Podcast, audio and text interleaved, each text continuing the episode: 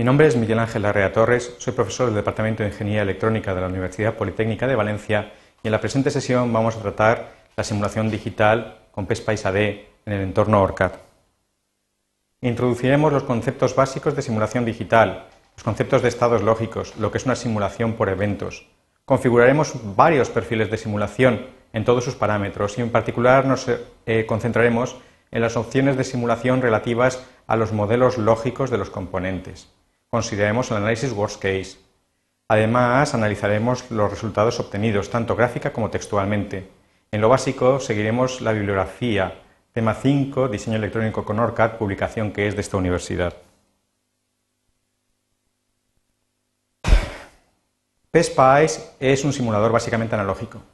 PSPICE AD es un simulador mixto extendido. Eso significa que PSPICE ha visto incrementadas sus capacidades para simular circuitos puramente digitales, este va a ser nuestro caso, y circuitos mixtos.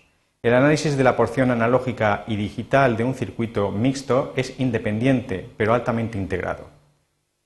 La simulación digital con PSPICE ADE es una simulación transitoria, es una simulación que se realiza en el dominio del tiempo. La diferencia esencial con una simulación transitoria analógica es que en una simulación transitoria analógica trabajamos con tensiones e impedancias que precisan una representación en coma flotante y la resolución de ecuaciones matemáticas. En el caso de una simulación digital, nosotros tratamos con estados discretos, estados lógicos. Los estados lógicos representan niveles de tensión y fuerzas de señales lógicas. Pues bien, el simulador PSPICE AD es un simulador que admite seis estados lógicos. Para entender cuáles son esos seis estados lógicos, he introducido este esquemático donde tenemos una puerta AND. Voy a estimular este circuito considerando para cada una de las dos entradas esos seis estados lógicos, 36 posibles transiciones. Tengo la simulación preparada y la vamos a lanzar. Gracias a las puntas de prueba, exactamente igual que las puntas de prueba que se utilizarían en una simulación analógica, podemos ver el resultado de la simulación. Los seis estados lógicos que admite PSPICE AD son estos que se ven aquí. El estado 0, aquí verdecito, el estado 1, aquí verdecito también, son los estados que acaban de esperar en la simulación digital. ¿vale? Se refieren a cualquier tensión que esté dentro de los rangos, respectivamente low y high, de la familia lógica en cuestión. Esto es muy importante. Cuando hablamos de estados lógicos 0 y 1, nos estamos refiriendo a una familia lógica determinada con sus rangos válidos. Eso significa que cuando simulamos un circuito en el cual existen componentes digitales de familias diversas, debemos de considerar si realmente son compatibles desde el punto de vista lógico. En realidad, en principio, cuando simulemos circuitos digitales con componentes de familias distintas, se supone que tendríamos que realizar una simulación eh, mixta.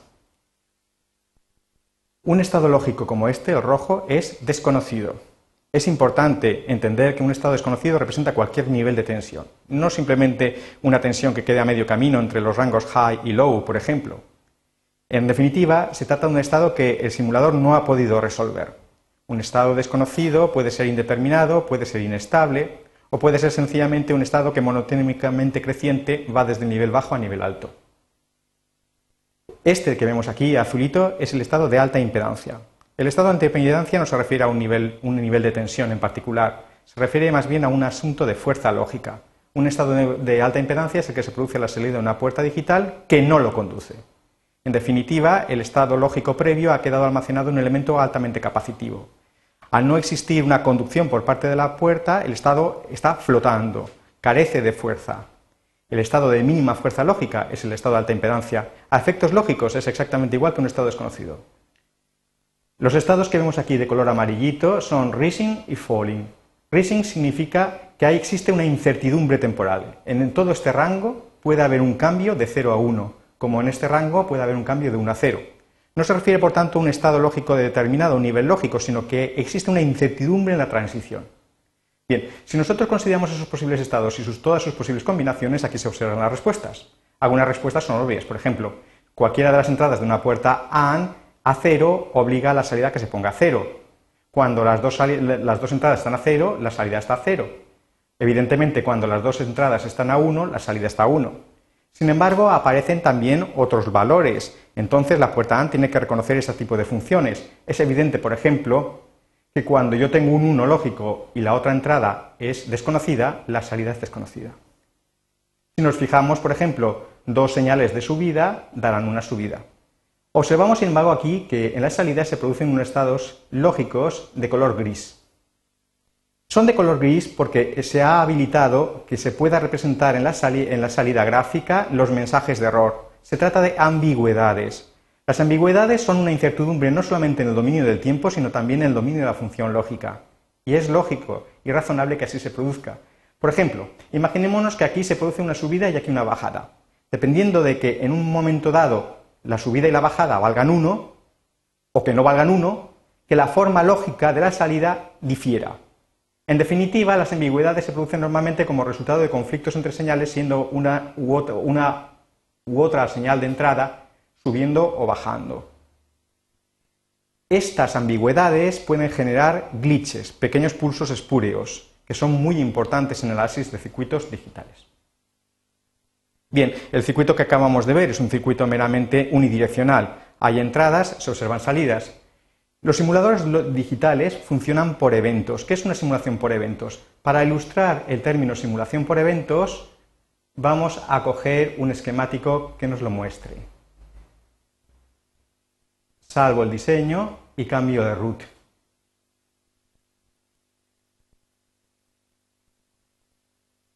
Este esquemático no tiene todavía un perfil de simulación. Vamos a ver, ¿cómo se procesan los datos en la simulación de un circuito? La simulación de un evento es una posible transición de una señal en un circuito. Esa posible transición se, se, producirá en un momento determinado como resultado de una entrada, un estímulo de entrada o una realimentación del circuito. El simulador digital, simulador por eventos, organiza esos posibles, esas posibles transiciones, esos eventos, en una cola, ordenándolos, por supuesto, en el dominio del tiempo. Es lo que se denomina scheduling. Y procesa secuencialmente esta información. Es muy importante entender el concepto. Es esencial para poder procesar la información que yo tenga datos conocidos. En definitiva, estados lógicos 0 o 1 o z incluso, y no estados en principio desconocidos, y es necesario ordenarlas en tiempo, lo que significa que todas las funciones lógicas deben de tener un retardo temporal, aunque sea unitario. Bien, para simular un circuito de este tipo, tengo que crear un perfil de simulación. Voy a crearlo. Siendo como soy root, puedo crear un perfil para él. Aquí me viene la creación del perfil de configuración. Hemos dicho que la simulación eh, digital es una simulación transitoria, en principio, lo único que necesito para realizar una simulación es establecer un tiempo suficiente para ejercitar el circuito. Por ejemplo, 8 microsegundos. Utilizamos, por supuesto, la nomenclatura SPICE. Podría también fijar el inicio del tiempo de la simulación.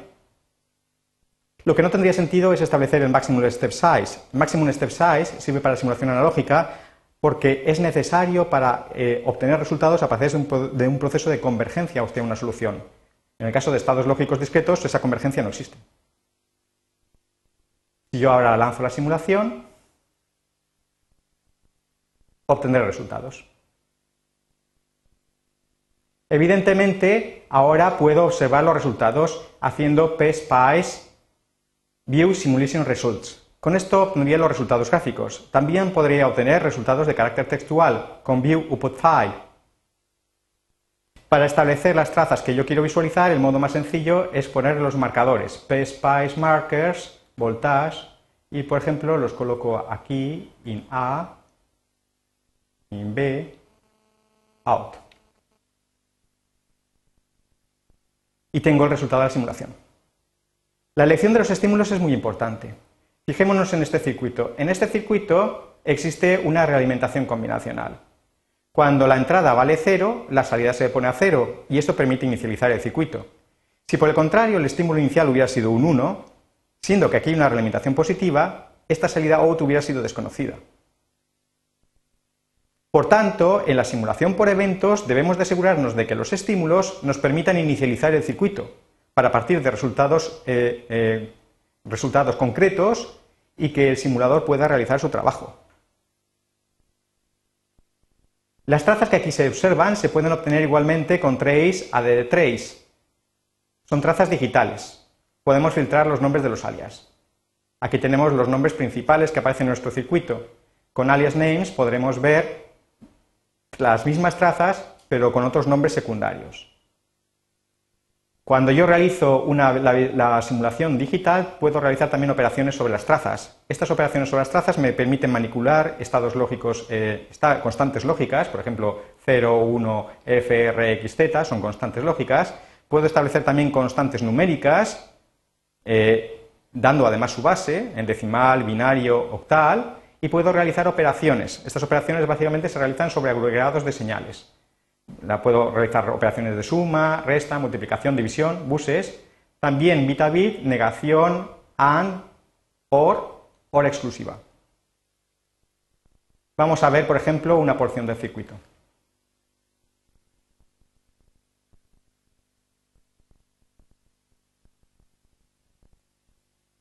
Se observa que efectivamente las señales de salida tienen un retraso con respecto a las entradas. Eso responde a la necesidad del simulador por eventos y además es eh, físicamente real. ¿Vale? Nosotros, por ejemplo, podemos analizar esas salidas fácilmente y calcular los tiempos de propagación. También podemos introducir nuestras propias trazas. Por ejemplo, puedo introducir una traza, trace, a de trace, que represente la función ideal in A and B es justamente la salida OUT sin retrasos. Puedo, mediante un punto y coma, establecer el nombre de esa traza. Por ejemplo, AND ideal.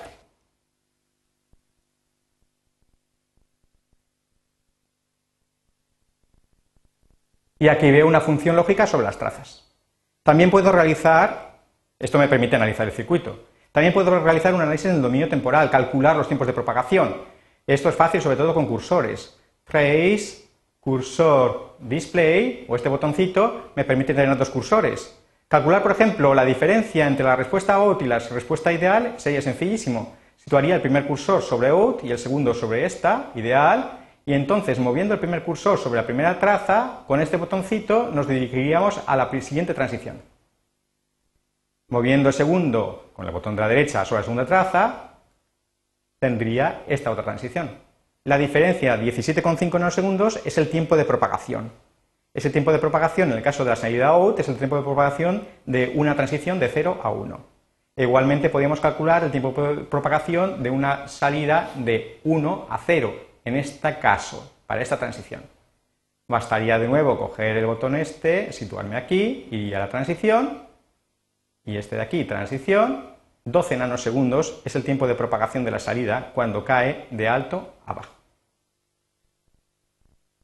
Se puede personalizar el display con Tools, Options, fijando Scroll Bars tendría una barrita que me permitiría trabajar con hasta 75 trazas digitales.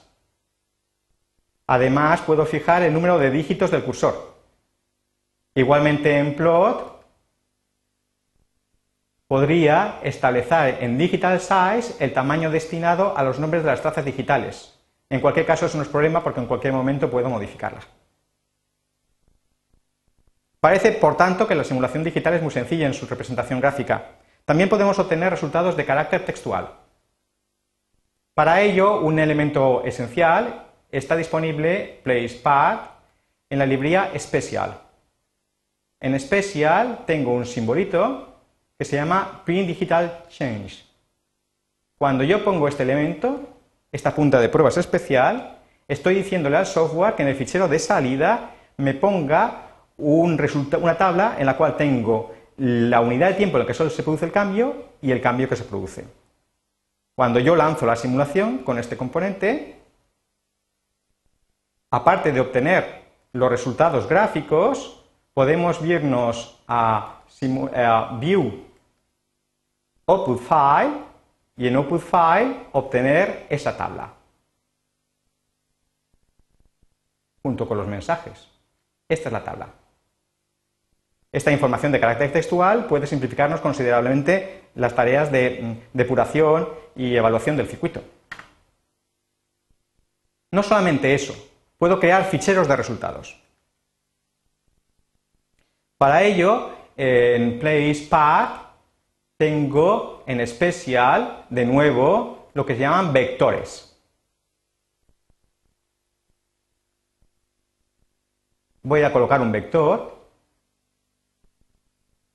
y vamos a editarlo.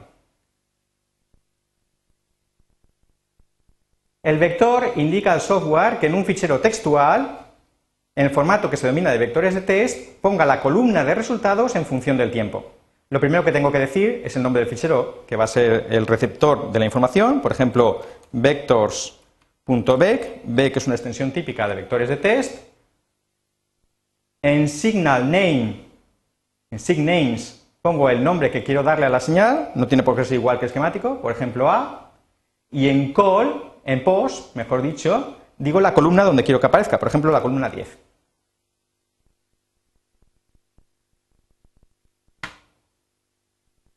Igualmente puedo crearme mis vectores de test en B, que por cierto a veces tiene problemas de conectividad.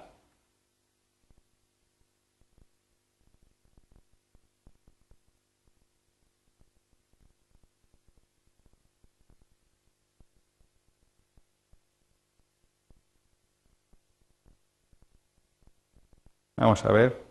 A veces se nos pone tonto.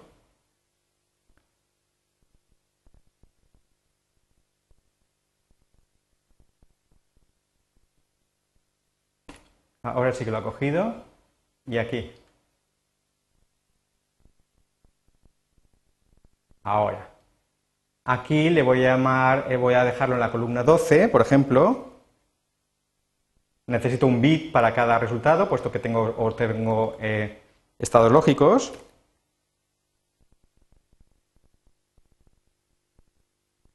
Y aquí lo haré para odd.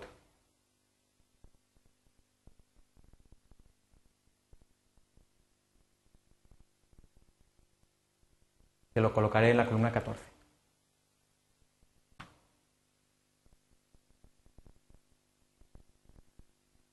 Aplico. Y lanzo la simulación.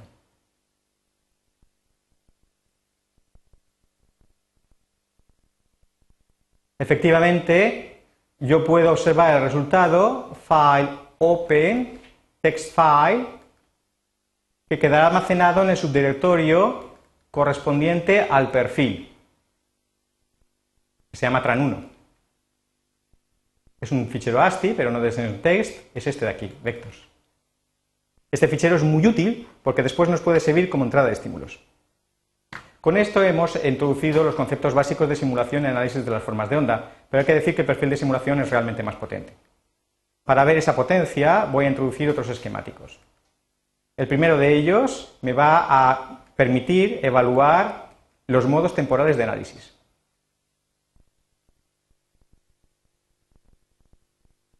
Aquí tengo un circuito donde tengo los mismos estímulos para diversas puertas 7404, que son inversores. Vamos a fijarnos en los modelos digitales. Si yo selecciono un componente y hago Edit PSPICE Model, vemos cuál es el modelo de 7404. Bueno, el modelo que necesita una puerta digital tiene tres, realmente tiene tres modelos distintos. Uno que caracteriza su funcionamiento. Esto es, el funcionamiento ideal. Normalmente esa representación se realiza mediante ecuaciones booleanas o bien como un subcircuito formado como interconexión de primitivas lógicas. En este 47404 equivale a una primitiva lógica que es el inversor. La salida vale I, la entrada vale A. Pero después, el componente digital tiene a su vez otros dos modelos. Uno es el modelo que se denomina de retardos. Así como el modelo funcional es independiente de la tecnología, el modelo de retardos es fuertemente dependiente del dispositivo. Otro modelo es el modelo de entrada-salida. El modelo de entrada-salida es el que caracteriza eléctricamente a las entradas y salidas del componente y sirve sobre todo para simulación mixta analógica y digital. Relacionados con ambos modelos tenemos dos parámetros, MNTI MX Delay e IO Level. Estos parámetros, respectivamente, permiten elegir los tiempos de propagación del modelo de retardos y el nivel de modelización de la interfase analógico-digital. Vemos que el modelo, por tanto, un componente digital es relativamente complejo y no podemos circunscribirnos solamente al subcircuito relativo a la puerta digital. Tendríamos que ver los modelos de 04 o std Para hacerlo, voy a hacer file open eval.ly. Efectivamente, aquí tenemos el 7404 con su modelo de retardos. Fijémonos en el modelo de retardos. El modelo de retardos caracteriza el comportamiento temporal del circuito. En general, ese comportamiento temporal depende de dos cosas. En primer lugar, si la transición a salida es de bajo a alto o de alto a bajo. Esto es, si ante un cambio en la entrada, la transición se produce subiendo o bajando, y se obtienen retardos diferentes en ambos casos.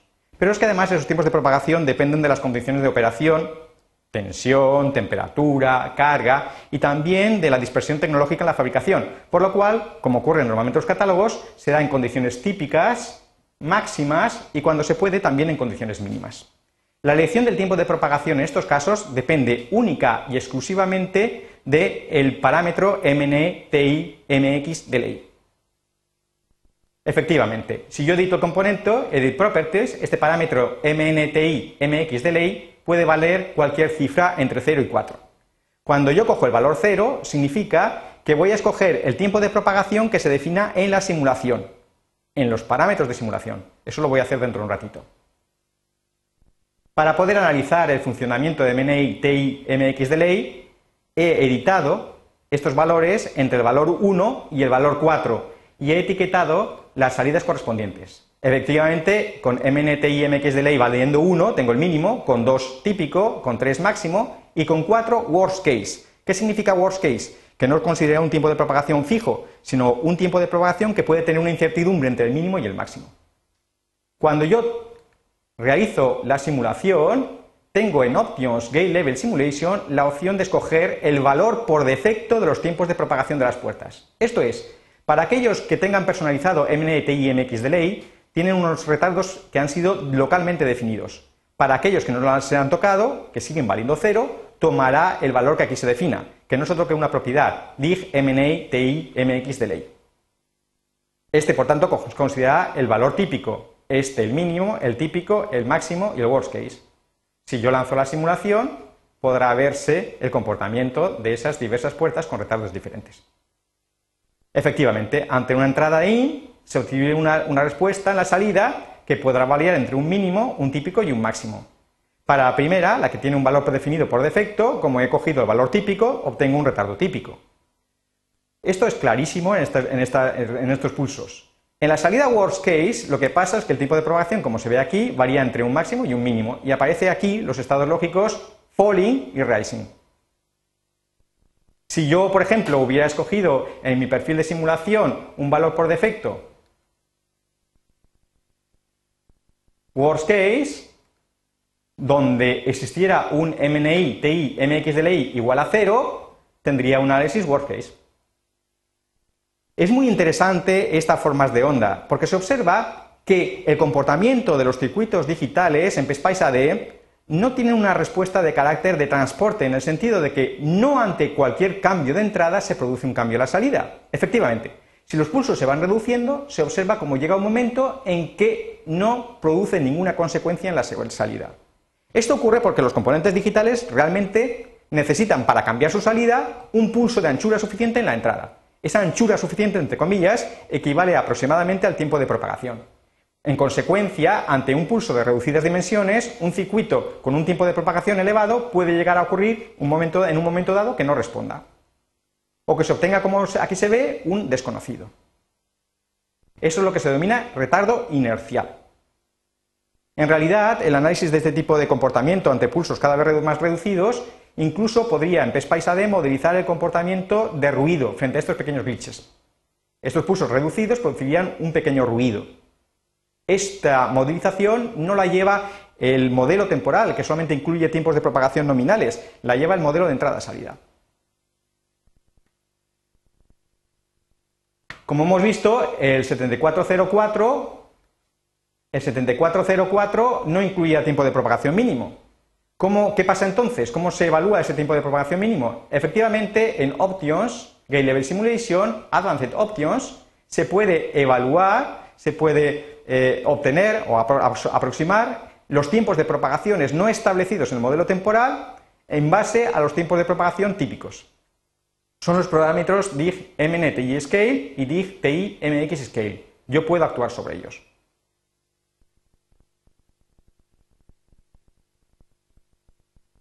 Eh, la porción de modelo digital más complejo, sin embargo, no es esa. La aproximación del modelo digital más complejo es la relativa al modelo de entrada-salida. Para ilustrar el funcionamiento utilizaré este esquemático.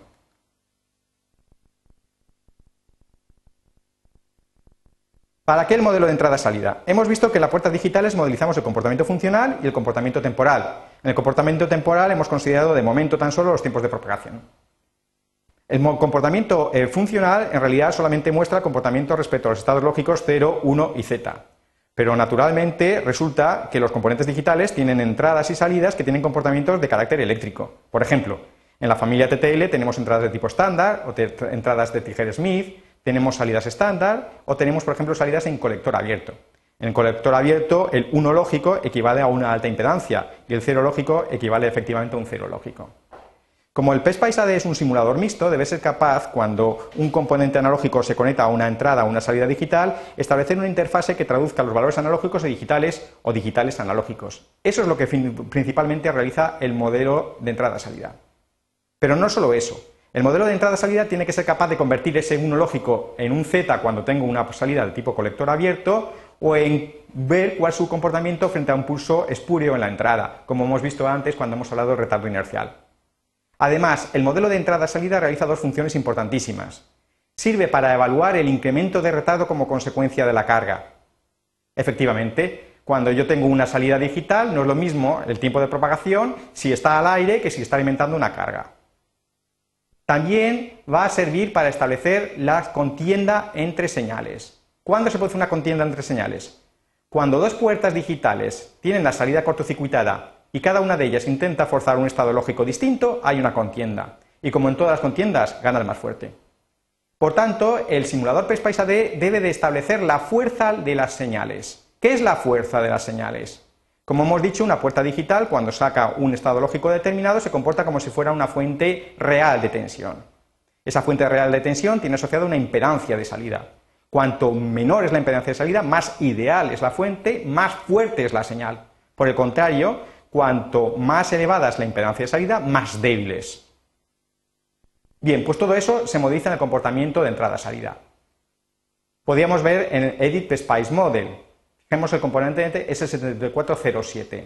Vamos a ir directamente a ver su modelo. Y el 7407 es un componente que tiene una salida de colector abierto. Este tipo de salidas pueden realizar funciones lógicas simplemente interconectando las salidas. Las salidas de colector abierto son un determinado tipo de, salida, eh, de salida en la familia TTL.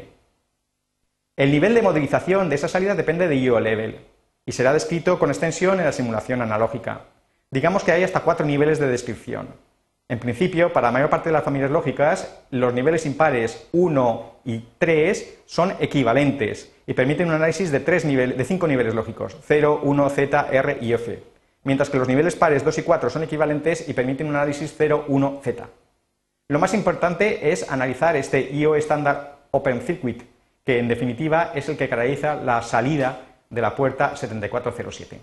Me voy por tanto a File Open, busco eval.ly, abrir, no guardamos nada aquí, y voy a coger IO, que normalmente los modelos de entrada y salida están al final, podemos ver.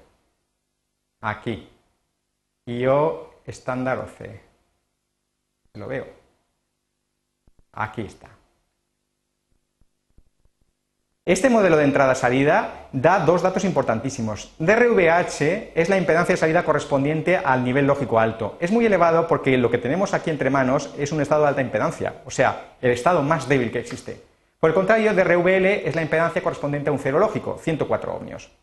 Es evidente que cuando dos salidas se cortocircuitan y una intenta forzar un 1 y otra intenta forzar un 0, es el 0 el que gana.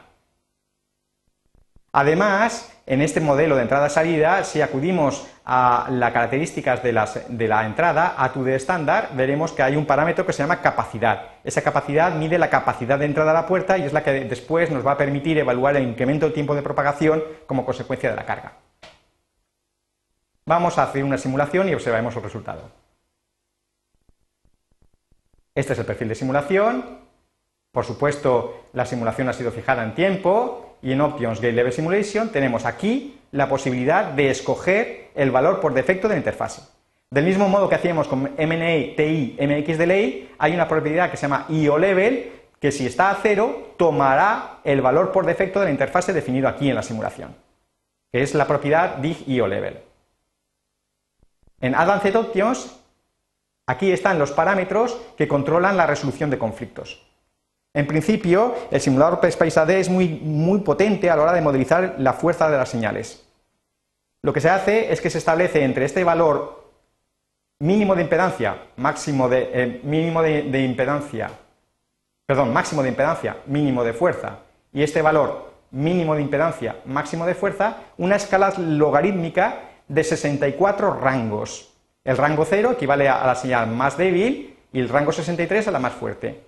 Cuando dos señales con, rangos de fuerza distintos Siempre y cuando la diferencia entre sus fuerzas en rangos sea mayor que 3, entonces gana la, señal más, más fuerte. Por el contrario, si esa diferencia es menor que 3, este parámetro que aquí se observa, no se puede resolver el circuito y la salida obtenida será desconocida. Si yo lanzo la simulación, veremos el resultado. Acabamos de realizar una función AND por cableado. Se observa que en las entradas de ambos buffers, cuando hay, basta que haya un 0 para que la salida se ponga 0. Cuando hay dos unos, la salida se pone en alta impedancia. Esta alta impedancia en realidad no es ningún nivel lógico. Nosotros dispondríamos en la placa de circuito impreso una, resistencia de pull-up para asegurarnos convertirla en un uno lógico.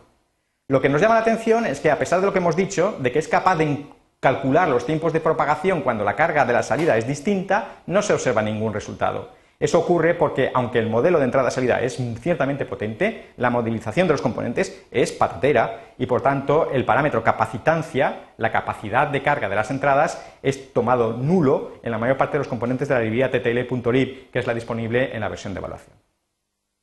En definitiva, hemos barrido todos los aspectos relativos a la configuración de perfiles en la simulación digital. Hemos considerado los resultados obtenidos gráficamente, si bien solo para señales tipo bit, y también textualmente y hemos introducido los conceptos básicos de la simulación. Así termina la sesión.